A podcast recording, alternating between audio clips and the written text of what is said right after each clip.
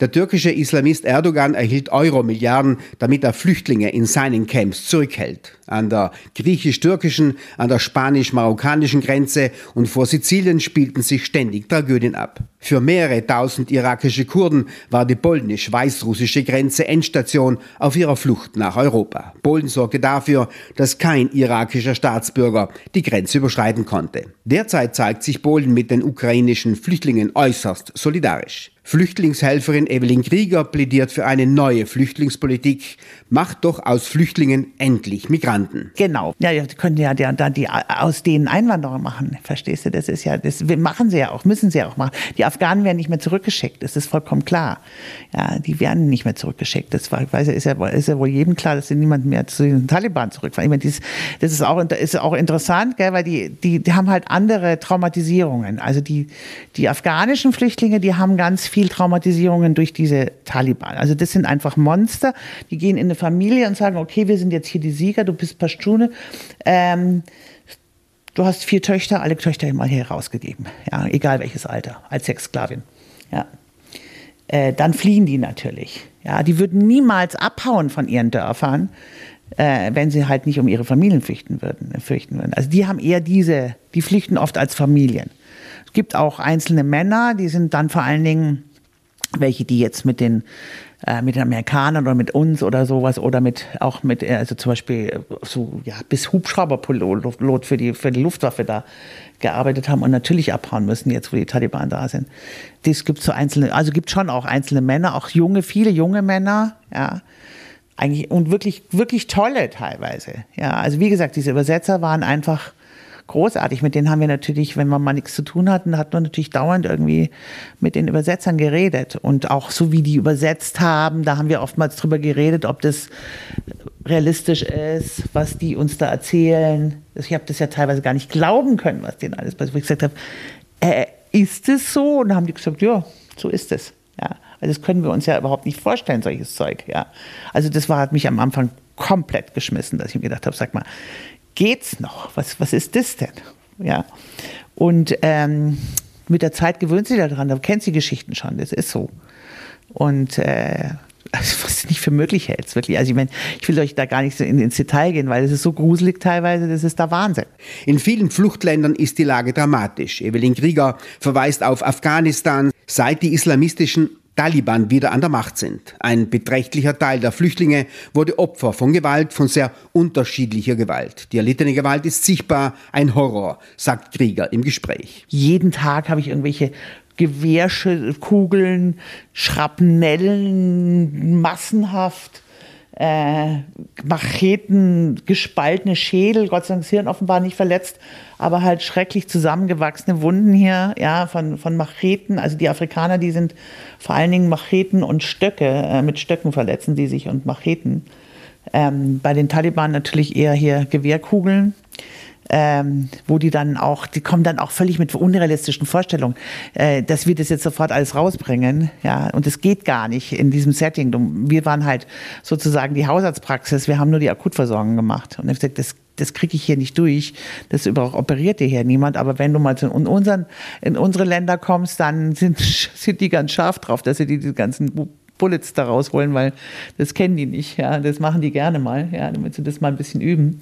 Äh, und ich habe nur zwei Patienten, ich habe mir natürlich immer angeschaut, ob die so Ausschusslöcher da auch haben. Und bei zweien, die hatten nur ein Einschussloch im, Abdomen und also im Bauch. Und dann habe ich da mal ein Röntgenbild durchgesetzt. Das, das kommt jetzt dann auch noch, also da habe muss ich, das muss ich alles durchsetzen. Und dann tatsächlich, dann, dann sage ich eben zu diesem griechischen Kollegen, schau mal, das ist jetzt ganz nah an der Niere. Wenn das da in diese Nierenarterie rein wandert, dann ist der Patient tot. Ja, das schießt da durch. Ja. Ähm, und dann die beiden wurden dann, wurden dann mal operiert, ja, wurde einfach mal das operativ entfernt, aber die ganzen Peripheren hier, also die unter der Haut sind überall. Ja, das fährst du da so runter, dann da wieder ein Bullet, da wieder Bullet, da wieder Bullet. Ja, äh, die kriegst natürlich nicht raus, das ist klar. Ich meine, das ist unbequem für die, es tut denen weh, alles klar. Ja. Die Mitgliedsländer und die EU waren und sind noch immer nicht vorbereitet auf diese geflüchteten Menschen. Ohne Vorbereitung geht die Hilfe ins Leere, führt zu nichts, ist Krieger überzeugt. Dann muss es viel strukturierter sein, dann müssen die Leute viel mehr vorbereitet werden. Es muss vielleicht auch in ihren Herkunftsländern auch schon viel mehr vorbereitet werden, zu sagen, hey, das ist hier nicht das Paradies. Da liegt nicht das Geld auf der Straße, was sie sich vorstellen. Die stellen sich vor, die kommen hierher, dann haben sie ein Auto und dann haben sie ein Haus. Das ist ja die engste Stelle zwischen Türkei und, äh, und äh, Lesbos ist fünf Kilometer nur. Und deswegen kommen die mit diesen lächerlichen Schlauchbooten äh, da an. Viele ertrinken. Am ersten Tag, wo ich ankam, wurden gleich acht Leichen gefunden von meinen ähm, Kollegen, also auf ihrem Arbeitsweg in in der, äh, da schwimmend. Und natürlich, Befürchtung ist natürlich, dass da wesentlich mehr noch auf dem Meeresgrund liegen. Ähm, also wenn sie Glück haben, kommen sie da durch. Sie können alle, keiner kann schwimmen.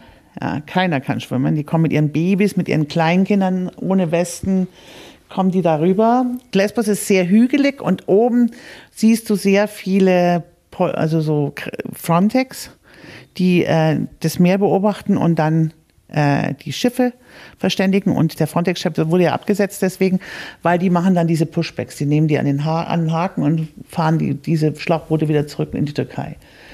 Und sogar noch, wenn die ankommen, sogar ankommen in, in Lesbos, dann haben sie immer, gibt's immer noch Pushbacks. Dann verstecken die sich erstmal in den Wäldern und dann gehen die äh, zu den, zum Flüchtlingscamp und wenn sie da mal sind, dann gibt es keine Flüchtlinge, weil dann ist das UNHCR halt zuständig. Da sind die griechischen Behörden nicht mehr zuständig. Ja, dann geht es nicht mehr. Und dann kommen die in Quarantäne wegen Corona 14 Tage. Da gibt es dann auch Medizin Sans Frontières, besucht die dann in der Quarantäne und schaut die an, äh, wie die so beieinander sind. Da werden manche dann viel früher rausgelassen, dann zu uns auch, dass wir die weiter versorgen. Und ähm, dann kommen die gleich an und sagen, ja, ich brauche jetzt mal ein MRT. Ja. ja, also so vollkommen irrealistische Vorstellungen auch. Ähm, was so wir so leisten können und auch überhaupt, auch selbst wenn sie hier wären, würden sie nicht sofort ein MRT bekommen. Da müsste man einfach viel mehr äh, Veranstaltungen machen, wo die zeigen, weil die, die, die Flüchtlinge selber, die würden sich ja niemals diese, ähm, diese, diese Disgrace erlauben zu sagen, ich lebe hier von Hartz IV ja. Und ich habe natürlich kein Haus und kein Auto. Die stellen sich neben das Auto, das haben die mir alles erzählt, die stellen sich neben irgendein so Mercedes oder so einen Schlitten, machen so ein Selfie und sagen, das ist mein Auto und schicken das nach Hause. Ja. Mhm. Äh, oder so, so ein Haus, das ist mein Haus. Ja weil die würden sich diesen, viel, viele haben ja zusammengelegt, auch damit die diese Reise machen, die würden sich diesen Disgrace nie erlauben, dass die äh, zugeben, das, das funktioniert alles gar nicht. Ja, das machen die gar nicht.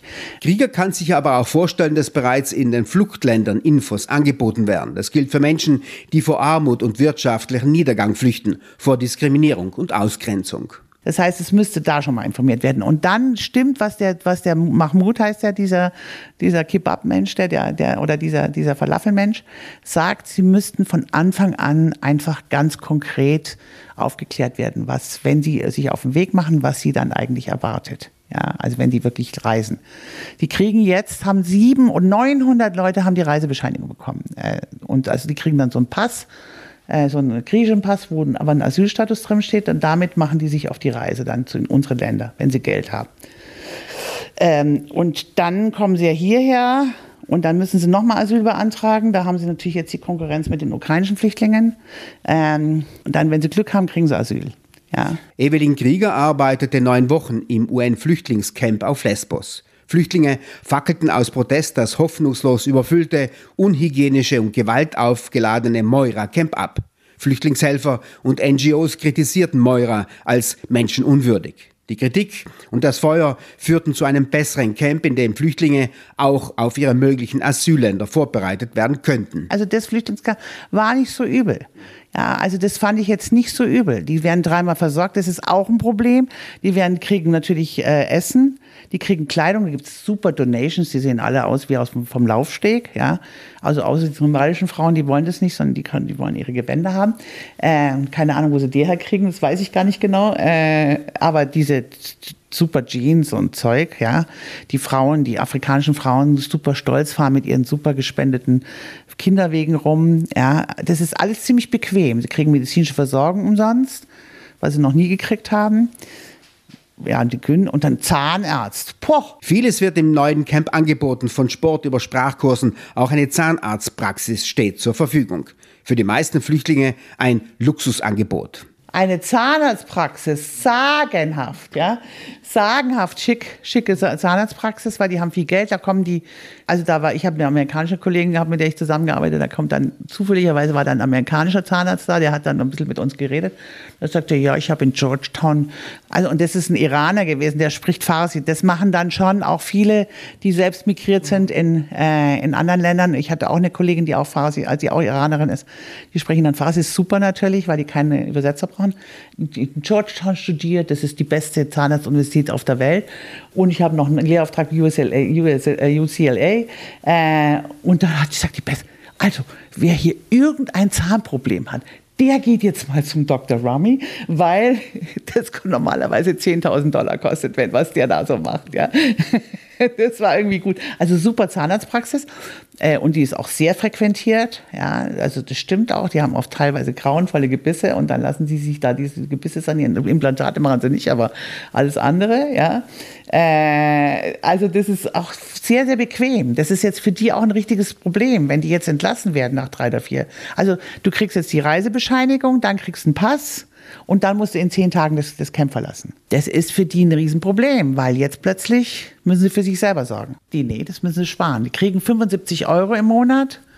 Äh, und wenn sie klug sind, sparen sie das. Und die Übersetzer kriegen 300 Euro und die sparen das komplett. Also die sind eher reich. Ja, also in Anführungszeichen. Ja. Weiter wie bisher in der Flüchtlingspolitik führt nirgendwo hin, höchstens in die Sackgasse, warnt Evelyn Krieger. Deshalb ist ein gründliches Überdenken der Flüchtlingspolitik von vorrangiger Bedeutung. Das ist ja super schwer, überhaupt Asyl zu bekommen. Ja, das, es gibt ja da genaue Kriterien, zum Beispiel häusliche Gewalt auf keinen Fall, ein Asylgrund, äh, Homosexualität, ganz viele Homosexuelle, die ähm, äh, in ihren Ländern natürlich äh, zusammengeschlagen, irgendwas, keine Ahnung was. Kein Asylgrund, ja, ähm, das ist alles kein Asylgrund. Also das ist alles sehr rigide ge gehandhabt, ja. Die kriegen alle Rejections. Also was schon sehr belastend sind, sind natürlich diese, äh, diese Perspektivlosigkeit und diese äh, diese traumatisierenden, äh, diese Traumageschichten sind einfach furchtbar. Ich meine wirklich so furchtbar, dass selbst die Übersetzer manchmal wieder so ein Flashback bekommen haben, dass die ausgewechselt werden mussten, dass die rausgehen mussten. Und dann kam der nächste Übersetzer, weil das einfach so schrecklich ist, was die einem erzählen. Das ist, hat mich sehr belastet und ähm, das kann ich jetzt nicht sofort wieder machen. Also das muss ich sagen, das kann ich nicht sofort wieder machen. Es gibt auch super schöne Geschichten und lustige und alles. Ich meine, ich habe mich gut verstanden mit den Flüchtlingen, aber ich habe schon auch oft gesagt, was, warum bist du zum Beispiel also zum Beispiel, es gibt eine Schule da, die hat ein super toller Übersetzer gegründet im Camp. Da kannst du lesen und schreiben lernen, da kannst du jede Sprache lernen. Und auch die Kinder können äh, in die Schule, obwohl die Kinder auch auf die griechischen Schulen geben können. Da gibt es einen Schulbus, der fährt jeden Tag nach Mytilini und dann können die auf die griechische Schule gehen. Und dann gibt es ein äh, Yoga und Gym, ganz toll, auch mit Donations natürlich super, diese ganzen äh, Treadmills und so weiter, diese ganzen Geräte und auch super viele Kurse, weil da gibt es ganz viele äh, so irgendwelche freiwilligen Jugendlichen, die da irgendwie aus Deutschland oder sonst irgendwo kommen und da so ein bisschen äh, Trainer machen. Und da sitzen, und dann sind ja, die sind ja alle, also die meisten Flüchtlinge sind, sagen wir mal, zwischen 20 und 40, würde ich mal sagen. Ja, also meistens jung. Äh, sag ich, warum, und dann haben sie natürlich Schmerzen. Dann sage ich, warum gehst du jetzt nicht? Und dann Depressionen. Und die haben halt keine Tagesstruktur. Aber sie könnten eine haben. Ja, die könnten in die Schule gehen und die könnten in die äh, Yoga und Gym gehen. Ja, äh, zum Beispiel. Äh, wo ich sage, warum gehst jetzt du da nicht zu Yoga und Gym? Ja, ich meine, ich kann dir da, ich kann dir nicht dauernd Schmerztabletten geben. Äh, das mache ich nicht. Äh, du gehst jetzt mal in Yoga und Gym und, und, und trainierst ein bisschen und du lernst vielleicht jetzt mal also wenn du in unsere Länder willst, jetzt lernst du wenigstens mal Englisch. Das muss man denen viel mehr, also das müsste einfach viel mehr sozusagen auch verlangt werden, dass die solche Aktivitäten machen, weil natürlich, wenn du keine Tagesstruktur hast und traumatisiert bist, dann bist du, kriegst du, kriegst einen Vogel. Ja, und deswegen sind die viel psychisch krank und, und haben einfach, kommen da nicht raus, weil was willst denn du? Ja, da. Und werden drogenabhängig vielleicht am Ende noch und so weiter. Und deswegen finde ich einfach, man müsste da mehr verpflichtende Sachen einführen, dass die sich einfach besser verarbeiten.